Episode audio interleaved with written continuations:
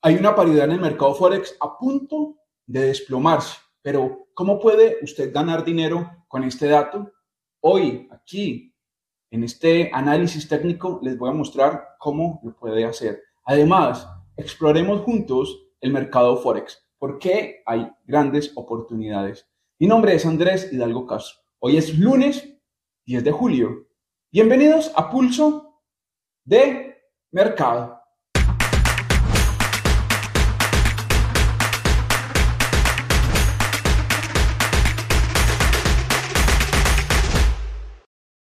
Todo lo que aquí voy a mencionar es mi opinión y son mis análisis.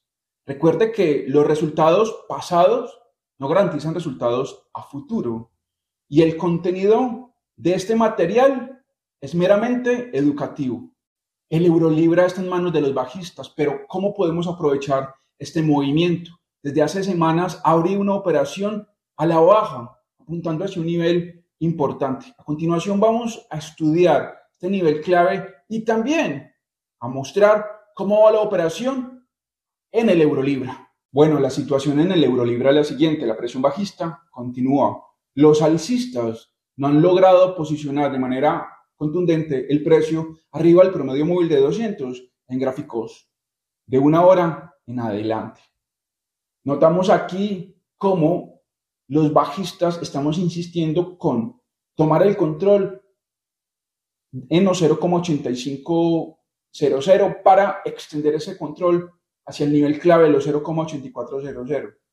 ¿Por qué menciono estos dos niveles? Recuerde que hace unos meses el Eurolibra experimentó una tendencia alcista y justo en el 0,84 y en el 0,8500 la paridad se estacionó. Por ende, son puntos de interés. Tal es así que en este momento hay una lucha entre compradores y vendedores en torno al 0,85 0,8550.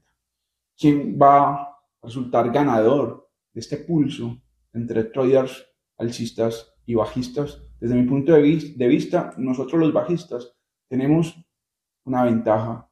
¿Qué ventaja? La tendencia es bajista y hemos visto cómo esta tendencia desde los 0,8700 ha acumulado fuerza. El momento en que los alcistas eh, debían de tomar el control era justo en el 0,8700 y aquí en el 0,8500. Si los alcistas pierden este nivel de los 0,8500, el precio lo vamos a conducir nosotros bajistas hacia el área del 0,8400. Niveles a vigilar, o mejor, indicadores a vigilar, promedio móvil de 28, promedio móvil de 200 y bueno, estoy manejando gráficos de una hora a cuatro horas. También podemos usar líneas de tendencia. Sin embargo, eh, con el promedio móvil de 28 basta.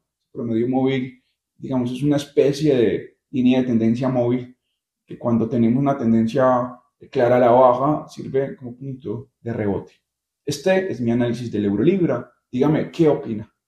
Uno de nuestros seguidores desde Ecuador, el señor Castro, me ha preguntado cuáles son los indicadores que estoy usando y si le puedo dar detalles de las estrategias que aplico a través de estos indicadores. Bueno, aquí en Pulso de Mercado hacemos análisis técnicos compartimos eh, nuestras opiniones respecto al mercado Forex y, y otros mercados. Por ende, no me quiero salir mucho de ese contexto, pero a continuación voy a analizar el dólar yen y más adelante otras eh, tres paridades del mercado Forex a través de las estrategias que podemos implementar con los indicadores que uso y de esta manera puedo responder al señor Castro, quien muy amablemente nos hizo esa pregunta desde Ecuador. A usted, muchísimas gracias por realizar esa pregunta y animo a las personas que siguen estos reportes técnicos para que también dejen sus preguntas. A continuación, analicemos el dólar yen. Aquí en el dólar yen hemos experimentado un retroceso. Al final me animé a buscar este movimiento bajista hacia el área de los 141.00, 141.50. En otras palabras, el dólar yen va a buscar el promedio móvil de 200 en gráficos de 4 horas. Este movimiento bajista ya lo veíamos venir. Pero bueno, ¿cómo logré detectar este movimiento y qué oportunidades se vienen para las próximas semanas? Aquí tengo un promedio móvil de 28, respondiéndole al señor E. Castro. Ahí lo pueden observar. Y como notan, aquí el promedio móvil de 28, pero primero veamos en dónde tocó por última vez el promedio móvil de 200. Aquí tocó por última vez el promedio móvil de 200, luego se ubicó por encima del promedio móvil de 28 y note que hizo estas tres ondas. Bien, y esta onda larga. ¿Ok? Luego si ponemos un RSI de 14, que ahí estoy ubicándolo, un RSI de 14, podemos ahí detectar una divergencia. Una divergencia significa que el RSI está teniendo una dirección diferente a la del precio. Aquí vemos que mientras el RSI apuntaba hacia esa dirección, el precio apuntaba hacia una dirección alcista. Sí, eso es una divergencia. Entonces, cuando se crean estas tres ondas, en otros contextos puede que se creen más de tres ondas, pero desde la tercera onda ya empiezo a buscar divergencias y si el mercado se ubica por debajo del promedio móvil de 28 y nos deja esta mecha que ven aquí en pantalla, mire que esta vela nos deja una mecha, una mecha arriba del promedio móvil de 28 y el cuerpo quedó abajo. Para mí eso ya es una señal fuerte que el precio va a buscar el promedio móvil de 200 y efectivamente el dólar yen lo está haciendo. Pero, ¿qué oportunidades se vienen para, para las próximas semanas? El dólar ya se va a estabilizar en torno al promedio móvil de 200. Y ahí voy a buscar una oportunidad alcista. Pero primero dejemos que en los, tres primeros días de la presente semana, el dólar yen crece la lateralidad en torno al promedio móvil de, de 200. Y bueno, ya cuando lo hago, vamos a empezar a analizar si a partir de ahí se puede crear un pullback para caer o si a partir de ese promedio móvil de 200 eh, el precio va a rebotar para intentar buscar estos estos niveles de arriba que nos dejó previo al descenso. Bueno, ahí respondí un poco también la pregunta del señor eh, Castro de Ecuador y de paso también les di mi perspectiva en el dólar yen. La presión va a ser bajista en el dólar yen para esta semana. Vamos a, vamos a tener una eh, lateralidad en torno al promedio móvil de 200 en gráficos de 4 horas y una vez el dólar yen perfore a la baja el promedio móvil de 200 en gráficos de, de 4 horas, opino que sería bueno trasladarnos para gráficos de 15 minutos porque ahí vamos a ver una lateralidad. En el próximo reporte técnico, el otro lunes, vamos a analizar con mucho más detalle esa lateralidad. Por ahora, la presión es bajista y mi opinión es la siguiente, no irse en contra de esta presión bajista. Bien, eh, porque el, el movimiento no va a descansar hasta quebrar de manera contundente el promedio móvil de 200 en gráficos de 4 horas. Se desplomó el canadiense yen y aquí, impulso de mercado, lo venía avisando. Activamente estamos por llegar al objetivo. A continuación, vamos a analizar el canadiense yen y además voy a revelar cuál puede ser el comportamiento técnico del canadiense yen visto a través de mi plan de trading para esta semana en esta interesante paridad. Ejecute una operación a la baja hacia el promedio móvil de 200 y mire la vela. Es una vela que deja una mecha enganchada en todo el promedio móvil de 28. Es una vela que cierra por debajo del promedio móvil de 28. Y ahí cuando yo encuentro el patrón, voy a la baja y ubico stop loss por encima del pico. Ahí ejecuté esa operación. Por eso hace ocho días les estaba hablando que en el canadiense yen veía muy claro una caída, una, una, clara caída y se está dando. ¿Qué va a pasar en los próximos días en el canadiense yen? ¿En dónde están las oportunidades? Bueno, el canadiense yen no va a descansar hasta, no hasta perforar en gráficos de 4 horas el promedio móvil de 200. Lo va a perforar. Y una vez perfora, el promedio móvil de 200, se va a estabilizar. Esa lateralidad se va a ver con mucha más claridad en gráficos de 15 minutos. Pero desde mi punto de vista, no es bueno despegarnos de gráficos de 4 horas. Es decir, una vela de 4 horas bajista va a perforar el promedio móvil de 200 Luego, en cualquier momento, una vela alcista va a perforar nuevamente el promedio móvil de 200 en gráficos de 4 horas. Les recuerdo que es un promedio móvil exponencial. Y ahí se va a crear como una especie de lateralidad, como un, intento de pullback. Eh, la paridad va a intentar eh, desarrollarse a la baja, luego va a intentar eh, retomar el movimiento alcista sin mucho éxito. Entonces, hay que ir a gráficos de 15 minutos a lo largo de la presente semana para estudiar esa lateralidad. ¿Qué se estudia en esa lateralidad? Si esa acumulación que se va a crear se va a desarrollar al alza o se va a desarrollar a la baja. Ahora es muy difícil, saber hacia dónde se va a dirigir. Sin embargo, tengan muy en cuenta que la tendencia dominante es alcista y desde la parte técnica este movimiento bajista es un descanso que se dio el canadiense Yen para volver al alza. Pero ese volver al alza hay que, digamos, esa hipótesis eh, hay que tomarla con pinzas porque sabemos que en el trading todo puede pasar y lo mejor es estudiar y analizar la lateralidad que se va a desarrollar a lo largo de la presente semana en gráficos de 15 días, pero la lateralidad, al momento exacto para empezar, para, empezarla a analizar, a estudiar, es una vez una vela de 4 horas perfora la baja, el promedio móvil de 200 y luego, cuando una vela de 4 horas perfore al alza, el promedio móvil de 200, ahí hay que empezar a ver la lateralidad. Bien, ese es el momento. Y podríamos aplicar el promedio móvil de 28.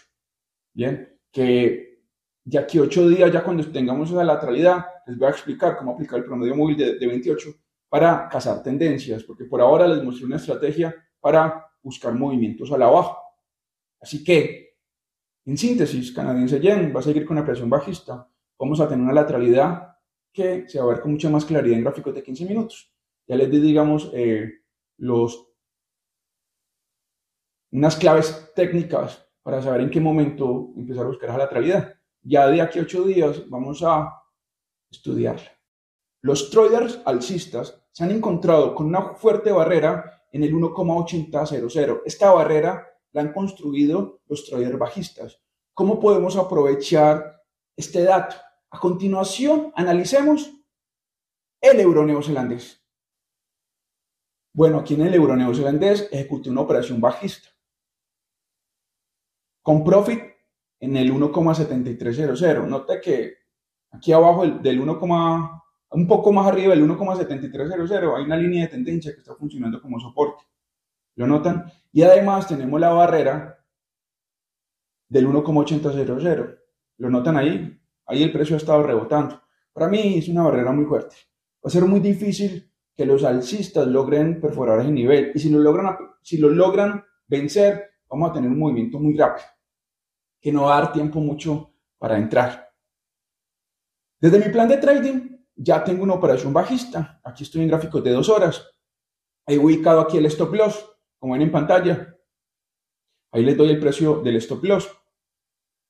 El stop loss está en torno al 1,77, 1,7650. Y el profit está en el 1,7300. Tenemos un riesgo-beneficio increíble, positivo. Eh, lo que podemos perder es muy inferior a lo que podemos ganar. Y esa es siempre la idea, ganar más de lo que arriesgamos. Vemos como el promedio móvil de 28 le ha costado eh, ubicarse por encima del promedio móvil de 200. Yo ya les estaba hablando en reportes pasados de que el euro neozelandés iba a lateralizar entre el 1,73 y el 1,800 y efectivamente lo está haciendo. En síntesis, en el euro neozelandés preveo que vamos a tener un movimiento bajista hacia el 1,7300. Sin embargo, ese profit lo voy a ir ajustando. Por ahora lo tengo en el 1,7300. Lo voy a ir ajustando en función de, qué, de cómo se comporta el precio con esta línea de tendencia que está funcionando como soporte. Porque puede que el el precio respete esta línea. Entonces lo puedo ir ajustando. Puede que me salga en el 1,74 o en el, o en el 1,7350. Puede que deje eh, la posición hacia, hacia el 1,7300. Lo más probable es que liquide la operación entre el 1,7350 y el 1,7400. Este es mi análisis y opinión del euro neozelandés. Dígame, ¿qué opina? ¿Logrará el euro neozelandés dirigirse hacia el área del 1,73 y 1,7400. ¿Qué opina este movimiento bajista?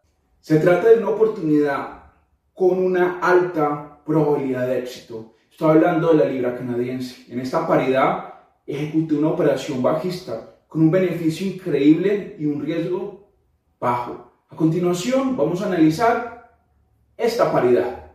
La situación en la libra canadiense es la siguiente la paridad perforó al alza el 1,700. ¿Y esto qué significa? Desde hace semanas vengo anunciando que si los alcistas perforaban ese nivel, podía existir un rebote. Es decir, que la gran prueba para nosotros los bajistas estaba en el 1,700. Porque si nosotros logramos arrebatarle el control a los compradores en el 1,7000, vamos a conducir el precio de manera contundente hacia el área del 1,63, 1,6500. Vean este nivel del 1,7000, ha servido como rebote. Y precisamente esta fue la idea de trading que les hace unas semanas, que viera el alza del 1,7000, que el precio se ubique nuevamente por debajo del 1,7000 para irse hacia el área del 1,63, 1,6500. Voy a esperar, porque por ahora no, no he ejecutado la operación, estoy pendiente, voy a esperar que el precio llegue al 1,6850. 1,6850, 1,6900. Y una vez llegue ahí, voy a ejecutar una operación bajista con stop loss en torno al 1,7220 y profit en el 1,6300. Aunque voy a ajustar el profit en el 1,6380. Esta idea de trading en la libra canadiense. Dígame qué opina. ¿Se cumplirá este análisis? Note que en el 1,7000 hemos visto cómo la paridad rebota y digamos, desde el aspecto técnico, esta gráfica se parece un poco al del euro neozelandés. Muchas gracias por ver este análisis, estaré pendiente de su comentario. A ustedes les agradezco muchísimo por ver Pulso de Mercado. Nos vemos, nos vemos el próximo lunes. Pero antes de despedirme, recuerden que mañana aquí en Pulso de Mercado estará desde Chile Rodrigo Águila dando su opinión y análisis en todo lo que respecta a acciones e índices bursátiles. Recuerde suscribirse al canal, activar la campana de notificaciones y también dar un like y dejar un comentario. Estaré pendiente. Nos vemos el próximo lunes. Hasta entonces.